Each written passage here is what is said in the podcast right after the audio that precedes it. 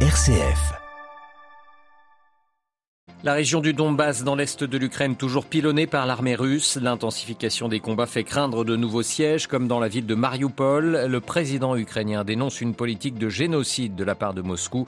Nous ferons le point dès le début de ce journal. L'Italie accélère dans sa diversification énergétique pour moins dépendre du gaz russe. Plusieurs contrats ont été signés hier à Rome à l'occasion de la visite d'État du président algérien. Dans ce journal également, nous vous emmènerons au Japon. Après plus de deux ans, l'archipel va enfin rouvrir ses frontières aux touristes mais de manière très encadrée. Direction aussi Israël, où le parti juif radical CAR a été retiré par les États-Unis de la liste des organisations terroristes aux grandes dames des Palestiniens. Enfin, dans notre dossier ce matin, la Colombie, où se tiendra dimanche le premier tour de l'élection présidentielle. Gros plan sur la figure de Gustavo Petro, l'ancien maire de Bogota, favori des sondages. Il pourrait faire basculer le pays à gauche pour la première fois de son histoire. Radio Vatican, le journal, Olivier Bonnel. Bonjour, les violents combats se poursuivent toujours dans la région du Donbass, à l'est de l'Ukraine. C'est autour de la ville de Severodonetsk que se concentre le gros de l'offensive russe après la chute de Mariupol. Plusieurs milliers de soldats ukrainiens tentent de freiner l'avancée des forces russes, mais se retrouvent encerclés par les forces de Moscou. Le président ukrainien Volodymyr Zelensky a reconnu la supériorité militaire de la Russie et appelé une nouvelle fois les pays occidentaux à armer les soldats ukrainiens, Jean-Charles Puzolu.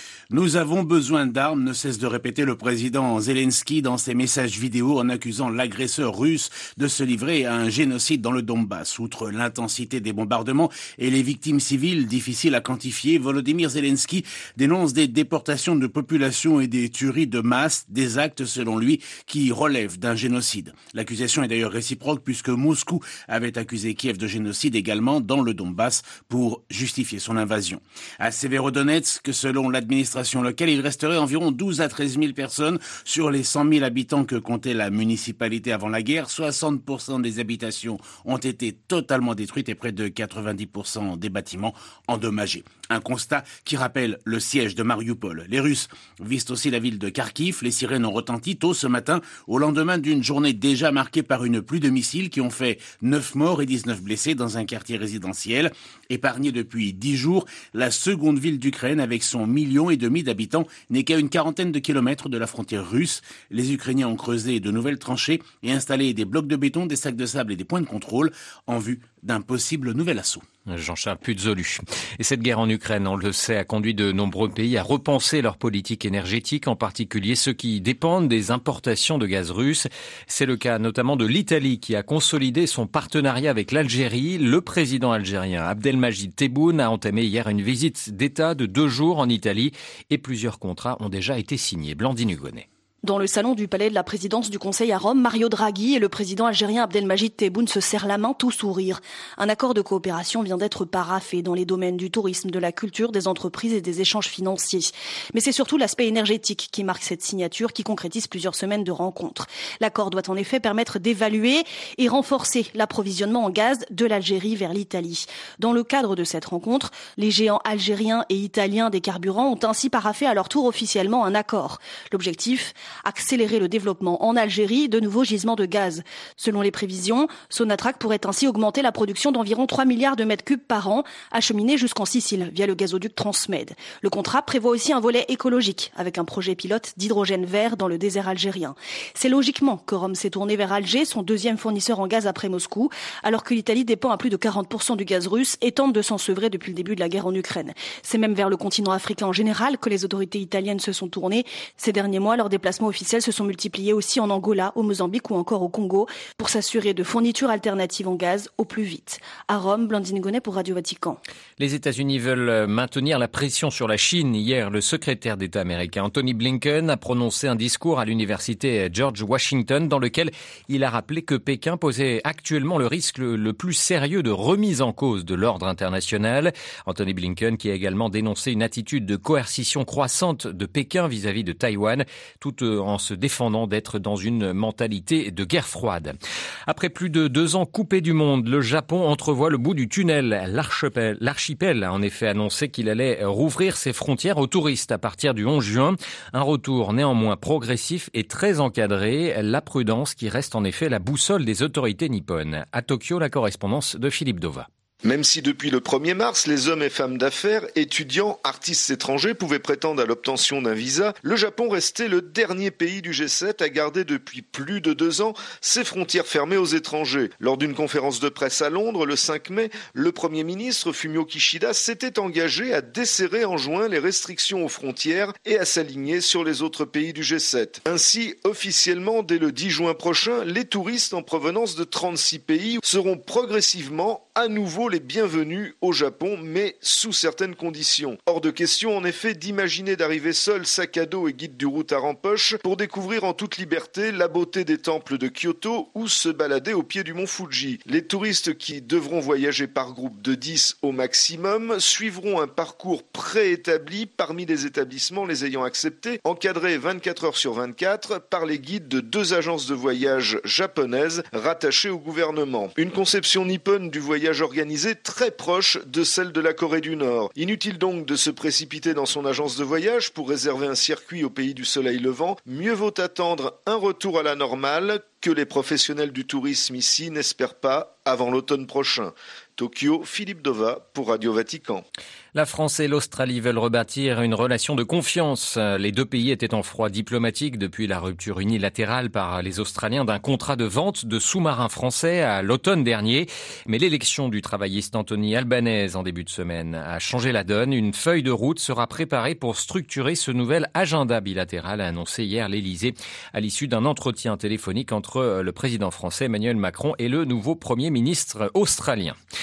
À quelques jours des célébrations israéliennes de la victoire militaire de 1967 et de la prise de la vieille ville de Jérusalem prévue dimanche, la direction palestinienne dénonce la décision américaine d'enlever de sa liste des organisations terroristes le parti radical israélien car s'il n'est plus actif, ce parti a de nombreux héritiers parmi les politiques de la Knesset et les mouvements des colons israéliens.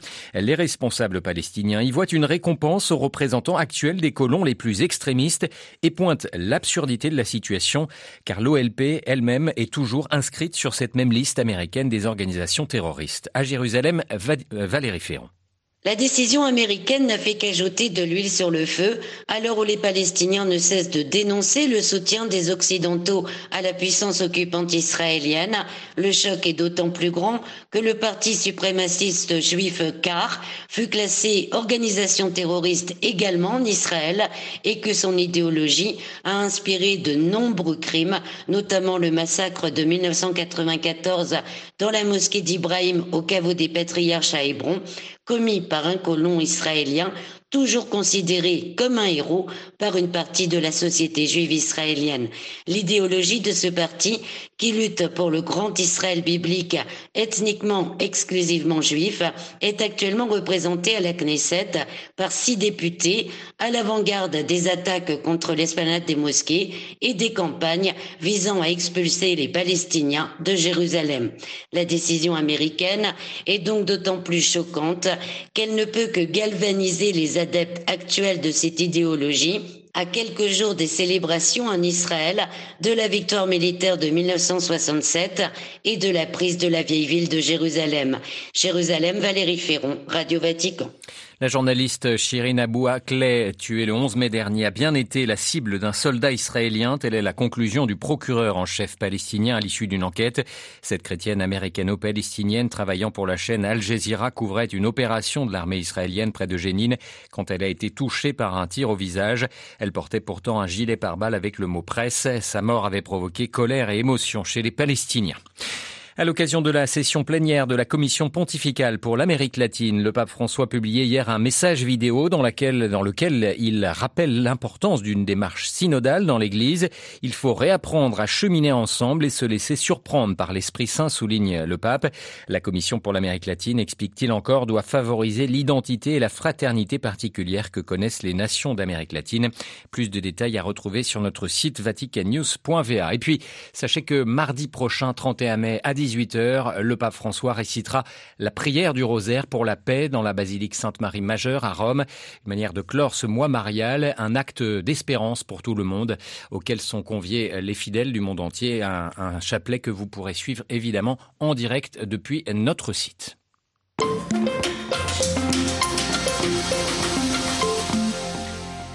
Le premier tour de l'élection présidentielle au Colombie aura lieu dimanche avec pour la première fois dans l'histoire du pays une réelle chance pour la gauche de voir son candidat devenir chef de l'État. Gustavo Petro, ancien guerriero, ancien maire de Bogota, est en tête des sondages. Il bénéficie de l'impopularité du président sortant Ivan Duque qui ne peut pas se représenter. Impopularité qui touche également le candidat de droite Federico Gutiérrez, ancien maire de Medellín qui brigue sa succession. Euh, Petro profite aussi de la mauvaise situation économique et sociale du pays et qui paye encore les conséquences de la pandémie de Covid, mais il devra compter avec un candidat surprise, Rodolfo Hernandez, souvent présenté comme le Donald Trump colombien et qui pourrait bien perturber un face-à-face droite-gauche. Jacobo Grajales, professeur de sciences politiques à l'Université de Lille, revient ce matin sur la figure de Gustavo Petro et son programme qui apparaît révolutionnaire du point de vue colombien. Je le qualifierais euh, d'un programme davantage social-démocrate en réalité que d'un programme de rupture. Ce qui est proposé par euh, Gustavo Petro est assez extraordinaire pour le contexte colombien. C'est le deuxième pays le plus inégalitaire du continent. C'est un pays dans lequel le taux de, des prélèvements obligatoires est l'un des plus bas euh, du continent et le plus bas dans tous les pays de l'OCDE, dont la Colombie fait partie. C'est également un pays dans lequel la, politique institutionnelle est historiquement concentrée dans les mains d'une très petite élite. Donc, euh, porter un programme qui prend à la fois l'ouverture politique et un certain degré de redistribution économique peut paraître un effet révolutionnaire. Mais en réalité, on est sur euh, la construction d'un État social, on est sur euh, un programme de transition énergétique, une sortie progressive des industries que l'on appelle en, Amérique latine extractivistes et le développement d'un système éducatif et d'un système de santé plus égalitaire. Donc, pas forcément quelque chose qui sera en rupture avec des programmes euh, sociodémocrates très classiques euh, dans un contexte européen, par exemple. Pourquoi Gustavo Petro est-il aussi clivant et, suscite-t-il autant d'animosité parmi la droite? Gustavo Petro vient menacer ce que certains voyaient comme une sorte de monopole politique de la droite sur les affaires publiques en, Colombie.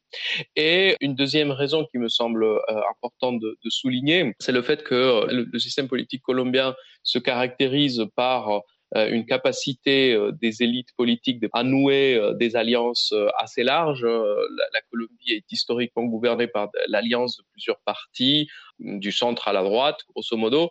Et là, c'est vrai que l'arrivée d'un mouvement politique de gauche, un mouvement qui est proche des mouvements sociaux, qui est proche des mouvements populaires, vient totalement troubler cette habitude qu'ont les élites colombiennes de gérer le pays un peu par euh, des sortes d'accords assez discrets entre plusieurs secteurs euh, euh, dominants. Parmi les défis du futur gouvernement, la paix civile et la lutte contre le trafic de drogue, quelle est la position de Gustavo Petro et est-ce que ces deux défis seront les seuls problèmes à affronter? Le mouvement du pacte historique, donc qui soutient Gustavo Petro, prône une approche régulationniste, une approche qui voit davantage les drogues comme un problème social et un problème de santé que comme un, comme un problème sécuritaire et prône également une politique de, développement rural pour permettre aux paysans euh, qui survivent euh, avec la, production de feuilles de coca de, tout simplement faire autre chose. Euh, à côté de ça, il y a un défi économique immense qui se pose à la Colombie.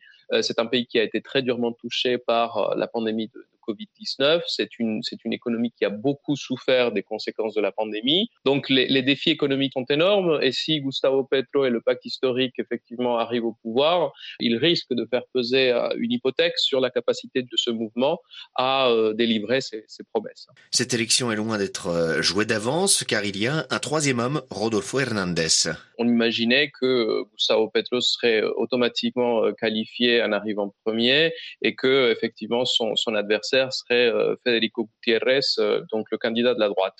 Or, Rodolfo Hernandez, ancien maire de la ville de Caramanga, euh, porteur d'un discours de, lutte anticorruption, de, un discours anti-élite qui se revendique des régions, vient troubler cette, élection, essentiellement pour une raison stratégique, c'est que le, le, candidat de la droite s'est avéré un, un, assez mauvais candidat et ça a profité à Rodolfo Hernandez qui peut passer très bien auprès de l'électorat de droite, mais qui ne soulève pas le même, le même type de rejet et pour qui un certain nombre d'électeurs et électrices du centre pourraient se rapprocher euh, euh, entre les, les, deux tours. Interrogé par Xavier Sartre, Jacobo Grajales, professeur de sciences politiques à l'Université de Lille, était ce matin l'invité de Radio Vatican.